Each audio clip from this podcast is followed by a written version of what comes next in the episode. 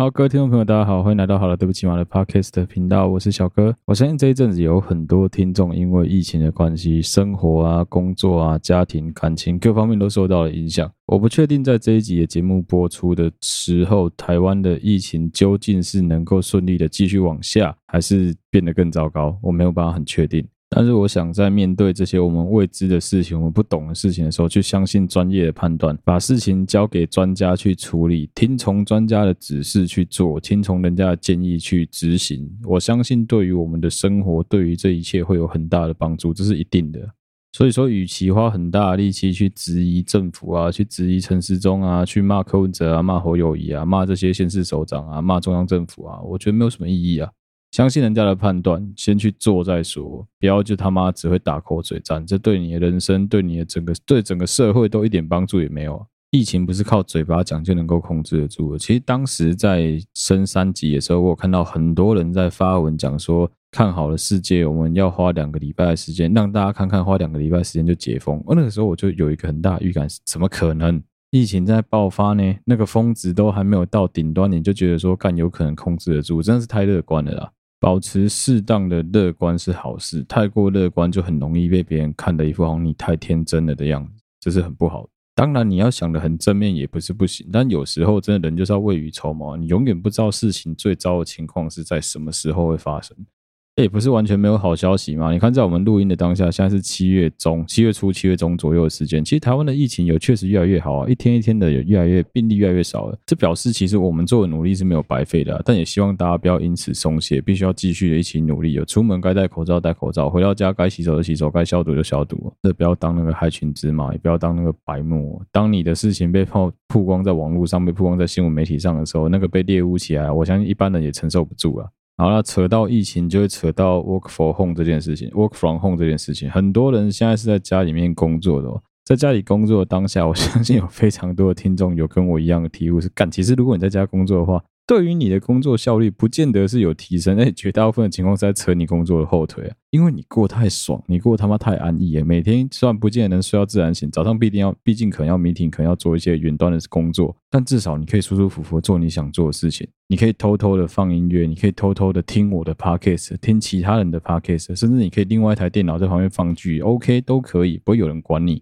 但我觉得就很像什么，就是很像有一些人除了图书馆以外，在其他地方都没办法好好看书是一样的道理。有没有这种人？很多吧。叫你在家里看书，结果你就可以把房间整理得超干净。在家里面诱惑确实是蛮多的啊。讲到诱惑，哦，接下来我要继续诱惑各位听众，跟大家分享一下，在疫情期间可以我最近看了几部有趣的电影跟影集哦，不见得好看，但我觉得很有趣，所以可以分享给各位听众。好，开头就先跟大家道歉哦，对不起，我接下来要讲的东西完全是我自己个人的主观意见，跟其他我们团队的任何成员都没有屁毛关系，就是我自己这样子觉得而已。不见得是对的，我的推荐你也不见得要听。你可以说我的品味很差，你也可以说，哎，干，我的品味好像也不错，你想跟随。总之，我讲的就是我自己个人的意见，所以不要去太过认真。今天要跟大家介绍，应该是一部影集、两部电影啊。第一部影集啊，这都 Netflix 就找得到了，所以基本上哈，不要再当免费仔啊，花点钱，有有点闲钱，花点钱买个月费的 Netflix，其实没有很贵啊。再不然就找朋友一起合资嘛，其实一个人算一算也没有很贵，不然你就跟我朋友一样啊，当我的蹭饭仔啊。我一个人的账号他妈四个蹭饭仔在用。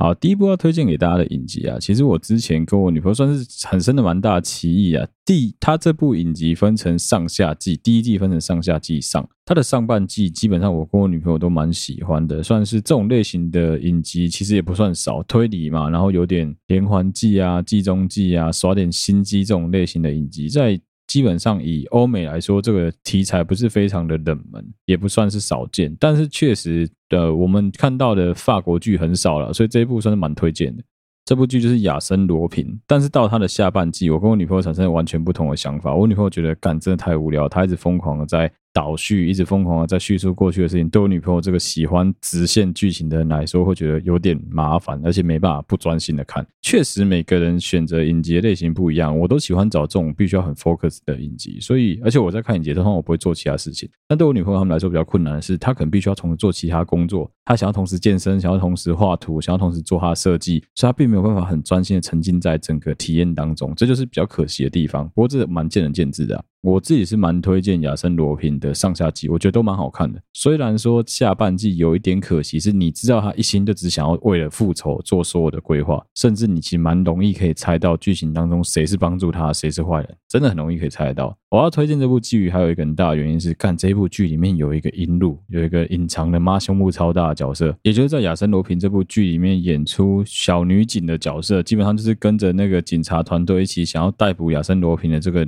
女演员叫做雪琳波提拉，看她的奶真滴大，我操！她在剧里面这样子跑的时候，那个胸部这样晃，看的真的是会头晕啊！如果你跟我一样是臭直男，干你看了一定觉得超级爽。啊，各位女孩子，不好意思啊，还有我们就是臭，我们是脏，我们就是臭直男，所以我们就喜欢看这种东西，好不好？总之，亚森罗平算是一部，如果你有时间的话，可以好好花时间细细品味的一部影集啊。如果你没时间，你就这样子线性的把它看完，也不会觉得不好看。蛮推荐给大家的。接下来的两部电影啊，我先讲，我觉得非常的两极，哎，不对，不是两极，是一面倒的评价的一部电影。我不知道有多少人对三国题材的电影会有兴趣，但因为毕竟我的听众里面男生也算多了。三国题材的电影其实不算少，三国题材动画、影集、电玩、干边共一大堆，包括我自己在打的《火凤燎原》那个手游也是干，就是基本都跟三国有关系。前一阵子就有很流行改编三国的东西，像什么《新义三国志》啊，日本的《新义三国志》啊，最近的就我要介绍这一部中国成功取得。光荣库特摩授权的三真三国无双电影版，我操妈的！我那时候超期待的，刚开始想哇塞，干可以拍出什么屌东西啊？那时候看他预告的时候，这样杀来杀去，就很动画的感觉，你知道吗？啊，再加上因为真三国无双六五六七我都有玩，八我没玩了，五六七我都有玩，猛将传啊、帝王传啊我都有玩。看它里面角色的服装设定啊、道具啊、武器的那个样子，真的觉得我干得很棒。所以那个时候。今天看到《真三国无双》上在 Netflix 的时候，看我超兴奋，马上载来看。哎，为什么是载来看？不用挑我语病，确实就是下载来看。因为我的工作环境时常没有网络，所以我要看电影、要看影集，都必须先把它下载下来。我是用正版 Netflix，手机可以下载，所以不要在那边抓我说什么哦，看盗版、看盗版，并没有林北有户籍。《真三国无双》啊，基本上是光荣库特摩非常非常重要的一个作品，跟《战国无双》《三国志》并列他们最重要的几个游戏作品之一。在全世界的销量也非常非常的好。《真三国无双》被中国买到授权之后，我记得制作人我如果没看错有王凯，王凯是谁？王凯就是我唯一一部有看的中国影集《琅琊榜》里面那个靖王，长得很还蛮帅的那个靖王，他有演。他在《真三国无双》里面他也有演一个角色，就曹操。老实说，我看完《真三国无双》之后，我的感想这个就是干你俩到底得 N 杀小。曹操是王凯啊，吕刘备是杨佑宁啊，关羽跟张飞是两个我没有听过演员啊，啊吕布也不用讲，干你俩演吕布那个角色真的是太长，因为你实在太常在港剧看到他。古天乐，我从以前就一直觉得古天乐很不适合演反派，他反派演的很不好。他这一部里面，吕布就大反派，因为他基本上只有讲到呃虎牢关之役那一段，三英战吕布那一段故事以前的故事而已，所以他是一直用快速的在叙述之后，然后就打打打打打，一路打打打打打，完全看不来冲杀小。老实说，我觉得啊，如果你喜欢看《三国无双》这部电影的话，那我很推荐你去玩《真三国无双》。为什么？《真三国无双》的，如果你把剧情全破一次，魏蜀吴晋他全部剧情全破一轮，你会发现很有趣的事情是，他动画画的比《真三国无双》电影版的动画还要更好。《真三国无双》这部电影唯一一个比较值得我觉得嗯很厉害的地方，就是它的服装道具基本上是非常非常的依据《真三国无双》的动画版来做设计，包括刘备他们取得他们自己的军队之后，那个绿色阵营的衣服啊。曹操的蓝色的衣服啊，还有那个最经典吕布头上的蟑螂须，我觉得都选的非常非常的好，因为毕竟是你有一个动画可以做参考嘛，所以设计出来的道具真的是没话讲，我觉得还蛮好的。但是如果因为这样拿服装设计，我觉得也太好太好笑了。干你娘，那个他妈已经出几代游戏才出现的东西啊！老实说，这部电影啊，我个人。对各位听众的推荐是：如果你真的闲得蛋疼，如果你真的很喜欢三国，你真的很爱《三国无双》，真的一定要看。看完之后，你就会笑到炸裂，真的会觉得心情非常好。怎么可以有这么烂的片？看完这一部之后，你再去看渡边渡边直美他们最近拍的《新义三国志》，日本人拍的《三国志》，你就觉得干那一部真的拍得超好。简单说就是你会看不清楚到底哪一部在认真，哪一部在反串。明明《新义三国志》才应该是在反串，但你会觉得干这一部比较像在反串，看了就知道了，好不好？《真三国无双》电影版在 Netflix 就有了。最后一部要推荐给各位听众的电影是，一般听众对他的印象应该都停留在他跟巨石强森有很多对手戏，他要演野蛮游戏的凯文哈特，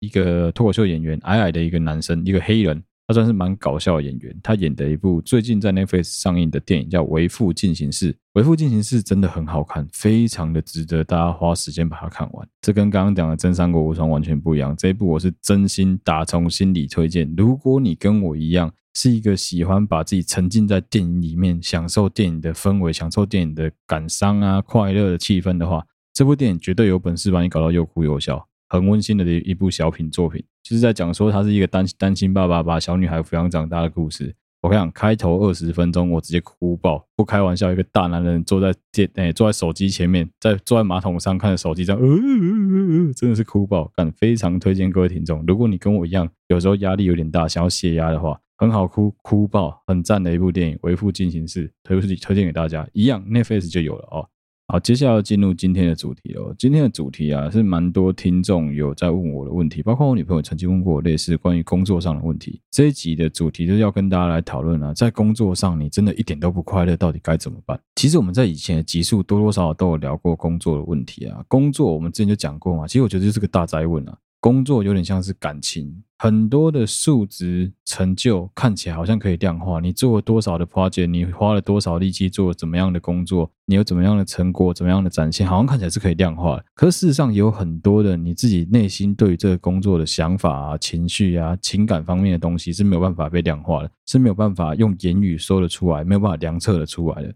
我举个例子好了。有一群学者针对战争期间的 PTSD，就是创伤后压力症候群，来做一个比较。当时他们采用的样本是二次世界大战的那群军人，在战间期的这群士官兵，用他们来做一个入伍前跟战后退伍归乡的变化，来做一个比较。其实我相信，如果你网络上找，也找得到类似的这种比较的照片，非常非常的多啊。那我们现代人啊，对于 PTSD 就创伤后压力症候群，其实比较有概念的。多多少少应该都能够去理解，这种必须要每天面对生死交关、这种高强度、长期的生活，人的内心一定会发生一些很微妙的变化。这种内心当中所产生的微妙的改变啊。很多人可能会觉得说啊，从外表其实很难看得出差别，其实却不是这样子。研究人员啊，用一个很简单的方法就比对了，他们去比对上百个从军的美国士官兵的照片，原理很简单，就只要比对同一个人，他在入伍结训的那时候拍那结训的照片，跟他退役之前穿最后一次军礼服拍的照片，就会很明显发现啊，干这妈真的是判若两人，完全不同的两个人啊。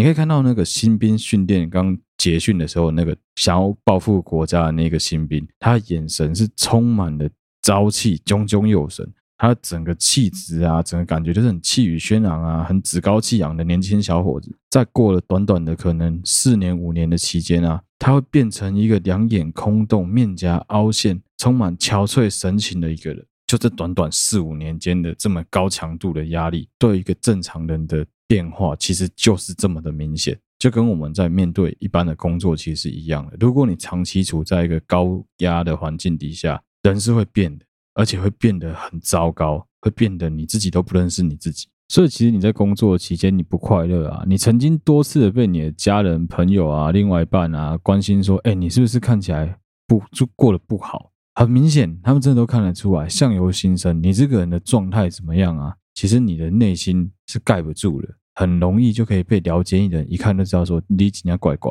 我们人啊，其实很有可能在你自己完全没有发现的情况下，你的身心都已经因为太多、太大、太高压的那种精神压力，已经开始温水煮青蛙了。久而久之啊，其实你已经快撑不下去了。在这种工作环境底下，如果你还是真的非常非常需要这份工作的话，这就是我们今天要跟大家讨论的。我可以提供大家一些小建议啊。我觉得就是虽然说。讲难听一点，我自己哦，一直以来都算是一个蛮稳定的人啊。我运气蛮好的，我的工作因为必须要一直每一个合约一结束就换下一个单位，即使我回到同一个单位里面去，我们的同事啊、长官啊也很有可能会不一样。所以我只要告诉我自己，我再等八个月就好，我再等九个月就好，时间到我就拍屁股走了。到下一个环境去，不论这个环境好坏，我到下一个环境去就是重新适应。也因为这样子，我适应力会比相对来说我同年龄层的其他工作者来得更强。但坏处就是什么？坏处就是如果我跟他们处得很好的话，那也很抱歉，反正时间到你就是必须要离开。即使今天我觉得做得很顺也一样，因为就算我想待着，人家也不见得想待着啊。干合约一到，人家也是想回家抱老婆、奶孩子啊。啊，这几个我自己个人的浅见提供给大家参考了。第一个。千万不要小看你自己，试着从你自己的工作内容当中去寻找成就感，举个最简单的例子，有些人可能会觉得说啊，你做的就干单的呀，干啊，不就是煮个饭，不就是刷个油漆，不就是拼拼瓷砖而已，这有什么好困难的？当然，其实有时候事情就是这样子啊，你不是在做那个工作的，你跟他讲半天，干他就听不懂。实际上，你真的试着去做这个工作的时候，你会知道说有哪些方式是可以让自己事半功倍，可以去提高工作的效能，创造最大的效益。很多这一类的东西啊，都是需要你自己很长期累积的经验来帮助你取得更高的效能的。真的不要因为你的主管啊，因为你那些猪头主管啊、猪头组长啊，因为你的周边的其他人随便的一句冷言冷语，就打翻了你一切的所有的努力。你要试着去为自己辩解，你要试着去告诉你自己说，其实你做的很好，其实你的工作很棒。其实你的工作内容虽然说看起来好像是随便一个人都可以来取代你，可是事实上还是有一些事情是只有你能够把它做到最好。举个例子啊，seven 打工啊，干 seven 打工超困难的，好不好？很多人都会讲到什么哦，seven 打工薪水没有很高啊，他们做的事情感觉随便训练一个人训练下来，大家都可以做啊。你自己去试试看，要把人家背后那些一百四十几种、一百九十几种烟全部记下来，你看要记到什么时候？为什么同样是一个店员，一个人找烟可能他妈他一转身就知道这个人要什么烟，另外一个人找个烟一百四十号，干他要找半天。很正常，就是熟悉跟不熟悉，做事情其实就是这样子而已啊。从自己做事情里面去寻找成就感，其实蛮重要。适时的把你的工作内容，把你工作的一些东西分享给你的另外一半，分享给你的家人朋友们知道，让他们知道说，哎，你在做什么工作，你在做什么样的内容。其实我觉得蛮好的。不要小看自己啊，每一行都有每一行的美美嘎嘎，是别人你你不讲破，别人不知道的。很多事情的确你身在其中，你会觉得说。啊，这个又没有什么靠背，这个我们这一行所有人都会啊，讲出来会被人家笑。没有，有时候有一些东西就是要干拿出来骗外行的，真的啦。适时的给自己一些鼓励，告诉自己说自己的努力是有成果，是有一些成就的，在工作当中寻找一些适当的成就感，对你的工作是非常有帮助的。接下来是第二点，要记得随时都要保持自己的心情愉快，要照顾好自己的心情。别人带给你的负面垃圾，一定要懂得自己寻找适合的方法丢掉。虽然说这个吼很老生常谈，听起来也很废话。保持心情愉快这一点，用吹空就干单呢做起来其实蛮困难的，有吗？其实我真的觉得还好吧。最简单的就是你要在适当的去在自己休假啊，在下班的时候，好好的放空，不要再去想工作的事情，这是最基本的吧。有一派的人会讲说啊，我每次上班就是在思考下一次的长假要去哪里玩，这样子我会比较有动力。还有一些人会讲得更鸡巴，他讲说。哦，我每次吃完午早餐就想着要等下午餐要吃什么，吃完午餐就想等下晚餐要吃什么，有何不可？你管你的老板怎么讲，干那些新的想法只有你自己知道而已，好不好？你不要故意这么白目，到处去跟人家讲这些事情，我觉得根本就无所谓。就是要让自己的生活有更多的动力，放松了之后，我跟你讲，弹簧也是这样子，你一直不停的拉紧，它最后就会松掉，松掉之后它就回不去了。适时的放松它，让它稍微的恢复一点弹性，这样子对你自己的身心灵会有非常非常大的帮助。假日的时候想做什么就做什么，什么事都不想做也没关系，那什么都不要做。一定要让自己在工作中是有一个目标的，是有一个期待感的，让自己知道说，我休假的时候可以好好的放松，我可以好好的享受这一切，这是很重要的。就很像什么，就很像我刚刚讲的嘛。你在看那个为父进行式的时候。我可以适当的把自己的情绪抒发出来，我可以好好大哭一场，我可以好好跟电影笑，这都是一种在释放自己的压力、缓解自己情绪的方式跟过程啊。我觉得这对于你的整个工作的效率啊，面对其他人的态度啊，面对你的客户、面对你的朋友、面对你的同事、面对你的主管的时候，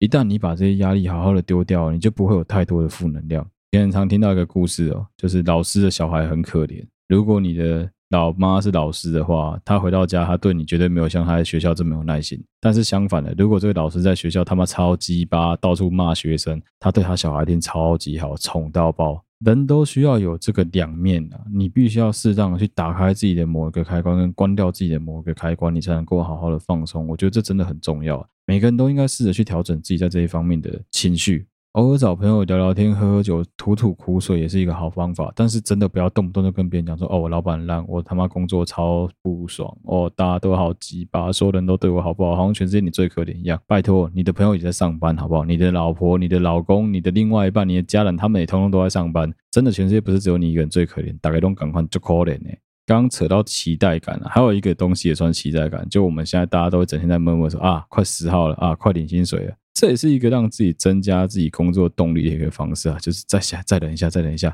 要月底，再等一下，再等一下，要发薪水了。确实，你在劳动当中获得的报酬，也是你自己人生一个成就很大的一部分啊。给大家建议的第三点啊，是不要害怕跳槽，不要害怕离职，不要害怕跟老板说不。如果你知道自己的工作其实有一点成绩了，但是你目前的公司条件根本就不如业界的时候啊，你真的可以认真的考虑花时间丢履历到其他同职性的公司去看看。如果有收到其他同职性公司面试邀约啊，那你就去，只要在不泄露你目前公司秘密的情况下，真的可以去测试观察看看。一方面可以当做了解同业的趋势，再来还可以知道说你自己现在的价值到底在哪里，你值得怎么样的待遇。有很多人在工作的时候，就是很害怕去改变，很害怕去。转换自己的职场，甚至换跑道，我就举我女朋友的例子就好了。她现在工作的地方在中部，中部对于他们设计业的人来说，都会觉得除了北部之外，所有其他地方对设计人都非常的不友善。基本上只要听到这种以偏概全的意见，我一律都觉得干，你不去试试看，怎么会知道？更何况，其实大部分会讲这种话的人，都是因为你在北部待久，那个有竞争力的环境底下，的确能够产生的薪水啊，各方面待遇都会比可能比其他地方更好。但你要想，以现在的情况来说，中南部隐形的有钱人不比台北少。其实算起来，的确，我女朋友在第一份回到中部的工作啊，非常糟糕。设计的工作干她整个非常的不爽，就做的很不开心，每天都要加班，不要加三小。我那时候跟他 argue 的时候，他只告诉我说：“啊，本来我们的工作就是这样，这一行本来就是这样子啊，不爽就不要做，就这样子。我们这行就是这样，你不要在那边啰嗦。”事实是什么呢？他现在换到第二份工作，基本上快同职性的工作，完全不同的场域，完全不同的工作环境啊。他做起来可能也没有到非常真的完全不用加班，但至少没有像之前每天加班到十点，然后告诉我说这是业界常态。有时候真的是多花点时间去观察啦，不见得说业界真的就一定就是你们老板跟你讲的这个样子，不见得只有单方面的这个样貌。另外一个就是记得要适当的跟你的老板说不，适当的拒绝他，不要每次都让他予取予求。来往了几次之后，你老板摸清楚了你的底细，你也摸清楚了你老板的底细之后，你会发现工作起来比之前来的更愉快，愉快很多。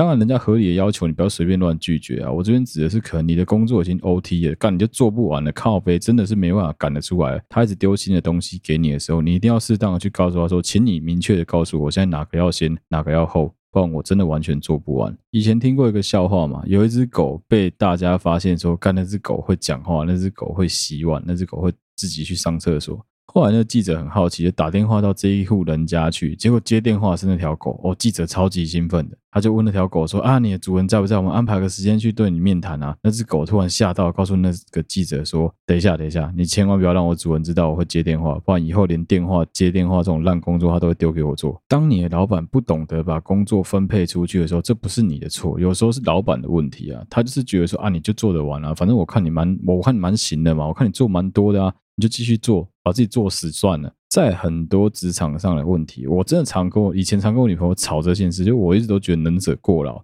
不要以为你自己做这些事情有多了不起，事实是干你做累的要死要活，老板只会丢更多工作给你而已，不会奖励你，不会对你拍手，不会跟你说你辛苦，他就只会跟你说：“哦，这做完了是不是？来，后面还有。”还没做完，没关系，先放着。来，这个先来帮忙，这个 project 比较重要。很多猪头老板、猪头主管就会这样。为什么以前的人事现在会改叫人资？为什么会改叫 human resource？就是因为人力资源，这就是一个资源的利用啊。如何把公司有限的资源最大化利用，是老板最重要的课题。一旦这间公司老板做不到这件事情，他没有办法把比例分配好，你就有资格可以跟他谈条件啊。你要更好的薪水，你要更好的待遇，不然我要走啊。很多东西是靠自己争取来的啊，你不去争取，也不会有人帮你争取啊。你不要以为说老板都眼睛很亮，他都看得到，他都会跟你讲说啊，你辛苦了，你辛苦了，真的是很棒很棒，来，这奖金给你。不可能啦！干，你看找个掏给我几个安尼做。这很聪明的老板就是干你俩偶尔请你喝一杯珍珠奶茶就感恩戴德，就觉得干我老板对我好好，他还知道请我喝奶茶，他还知道请我们吃下午茶。但你没有想到的是，他妈你每天都在认真加班，每天都在超时工作，没辞做到死，没死做到死，就这样子啊！干啊，这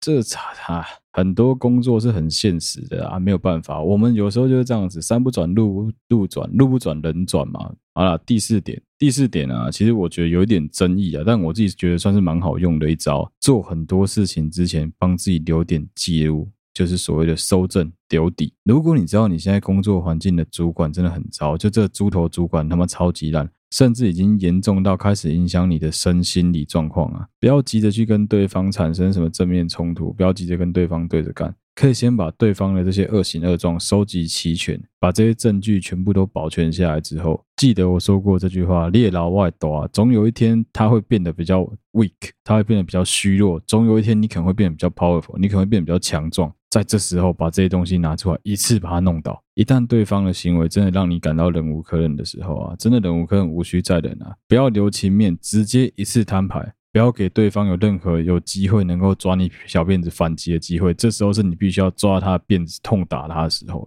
一定要让对方知道，我们不惧战。但我们也不畏战，我们不会觉得说啊，干，对不起，好可怕哦，你的主管你好大，我好怕，不会。但如果真的有必要的时候，我们绝对有本事能够在一招两招以内就把他扳倒。不过为什么会说这一招有点争议哦？是因为这边可以岔题一下啦，有一些人啊，在职场上你一定要防一种人，这种人就会把你们的言行记录、会议记录这些东西偷偷的都记下来，把你讲过的话、给过的承诺全部都记录下来，有一天拿这些东西来打你。这真的很容易会损害到你自己的很多东西啊，所以说在确定一定要确定自己能够顺利脱身的情况下。再收集这些证据，再好好的使用它，一定要，因为如果你没有办法学会怎么自保的话，你在使用这些东西的时候，其实很多情况是七伤拳啊，干你拔以后，一你可能扒他一百趴，你自己受伤七十趴，没什么必要。简单来说啊，收集证据自保这件事情啊，是在教你怎么保护好你自己，不是教你来拿这些事情来当一个币去陷害其他人。一定要记得，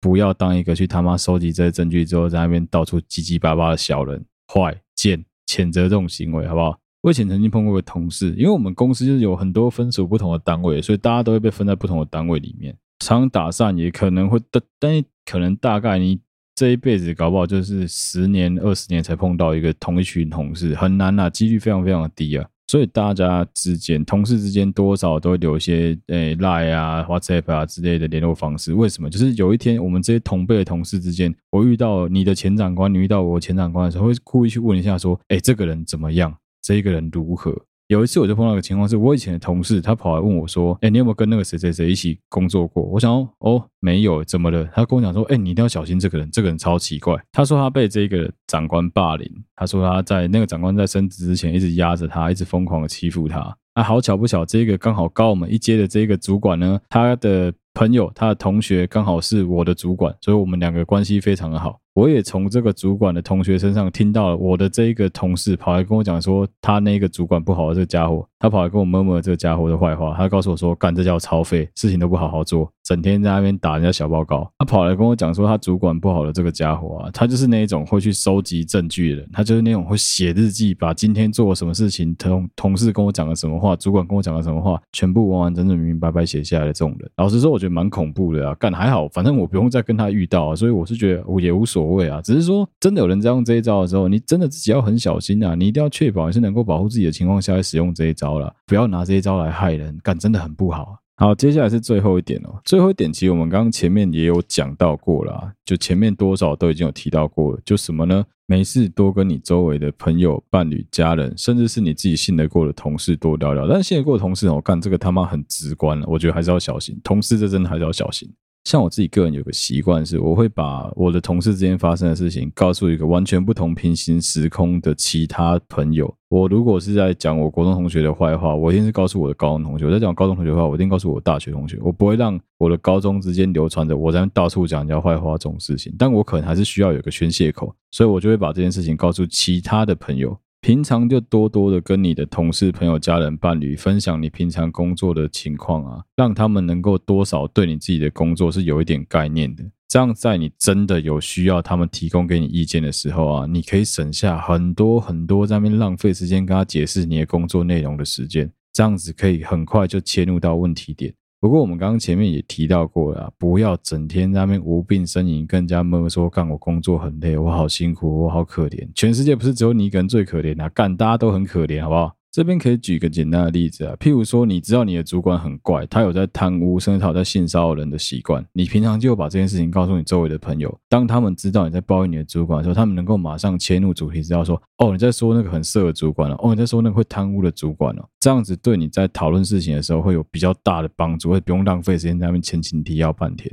以上这五点啊，提供给大家参考参考了。我先说我自己的结论好了，我自己之前就有讲过啊，其实工作啊跟感情很像，都是需要花时间去经营的，也多多少少都会碰到一些冲突。一样啊，你在一段感情当中啊，你有时候会希望，真的很希望自己能够有点时间、有点空间，让自己能够抽离，给自己喘息的机会。工作也一样，你也会需要，总是会希望能够自己一个人好好静一静，好好的想一想。所以，如果说你真的碰到了一个非常糟糕的工作、非常烂的主管、非常不好的老板，就跟我们以前曾经聊过的一样，如果真的不行了，那你就选择离开。不会有任何人有资格能够对你的决断、对你的决定说三道四。能够保护你自己，能够明哲保身，能够全身而退，才是上上之策。要为别人的眼光活得不快乐，是一点必要都没有的。有时候干这是多为自己着想一下，别人没有办法设身处地为你想，别人不是你，别人没办法很了解你的内心到底在想什么。好，帮大家重点复习一下这一节内容。干，突然觉得自己好像老师了，重点复习这种干话，居然说得出口。第一点啊、哦，不要小看自己啊，要试着从工作当中找找到成就感啊。第二点就是保持心情愉快啊，做什么事情都一样，干你要让自己心情愉悦一点，做事情起来事半功倍的、啊。第三个，不要害怕跳槽，不要害怕离职，不要害怕拒绝你的主管。第四个，适时的收证保护自己，但不要用这些证据来伤害其他人。第五个就是刚讲过了，多跟自己周围的朋友、伴侣、家人，甚至信得过的朋友多聊一聊，讨论自己最近的工作状况。让他们能够随时掌握你目前的情形是怎么样的。这五点啊，希望给各位在工作上有很多烦恼的听众朋友们一点小建议，好不好？我也不觉得这就是非常有帮助啊，但反正就是他妈讲点干话，让大家听一听啊。希望能够帮助到一些在工作上很迷惘的人啊！当然，如果说你工作很顺利的话，你听到这一句就感动攻击高会以为我早怎样，那 OK，那很好，我恭喜你，那表示你过得非常的顺利。但如果说你真的心里面有点迷惘的话，听一听这一集的内容，对你自己多多少少应该是有点帮助的。偶尔也是要鸡汤一下，骗一点收收听率，好不好？真的，偶尔要让我鸡汤一下啊！好了，谢谢大家收听啊！谢谢，希望大家能够喜欢这一集的内容，好不好？如果你喜欢我们的节目的话，欢迎你到好了，对不起马的 Facebook 粉丝团跟 IG 去按赞追踪，有任何最新消息都会在上面发布，一样会维持每个礼拜三的早上八点发布最新的节目内容。如果你使用的是 Apple Podcast 的话，欢迎你记得帮我们五星按赞留言，把你为什么喜欢我们的节目分享给我们。如果你对我们的节目有任何指教，任何的内容想投稿给我们，希望我能够在节目当中念出来分享给大家，或是你有任何的疑问。想要询问我本人的，都欢迎你到我们的 Facebook 啊、IG 去留言给我们。有看到小编们都会处理之后会给我，我再统一做回复。谢谢大家收听今天好了，对不起啊，Podcast 频道的节目，我是小哥，我们下期再见啦，拜拜。